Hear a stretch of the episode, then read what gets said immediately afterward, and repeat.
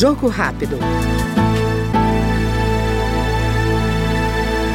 A deputada Érica Hilton, do pessoal de São Paulo, criticou o apagão que deixou a capital paulista sem energia por vários dias. Cerca de 14 mil imóveis da Grande São Paulo permaneceram nessa situação depois do temporal que atingiu a região.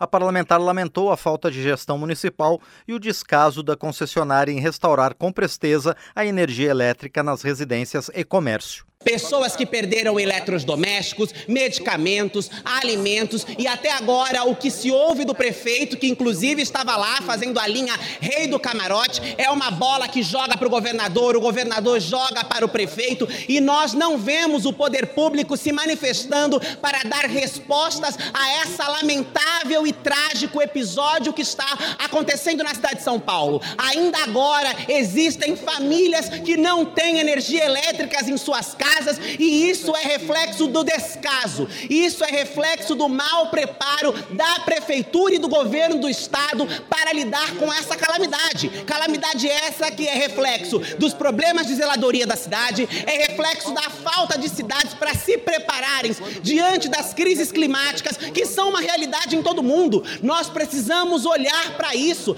As crises climáticas é uma realidade do agora e é preciso que as prefeituras tenham planejamento e organização. Esta foi no Jogo Rápido a deputada Érica Hilton, do PSOL paulista. Jogo Rápido.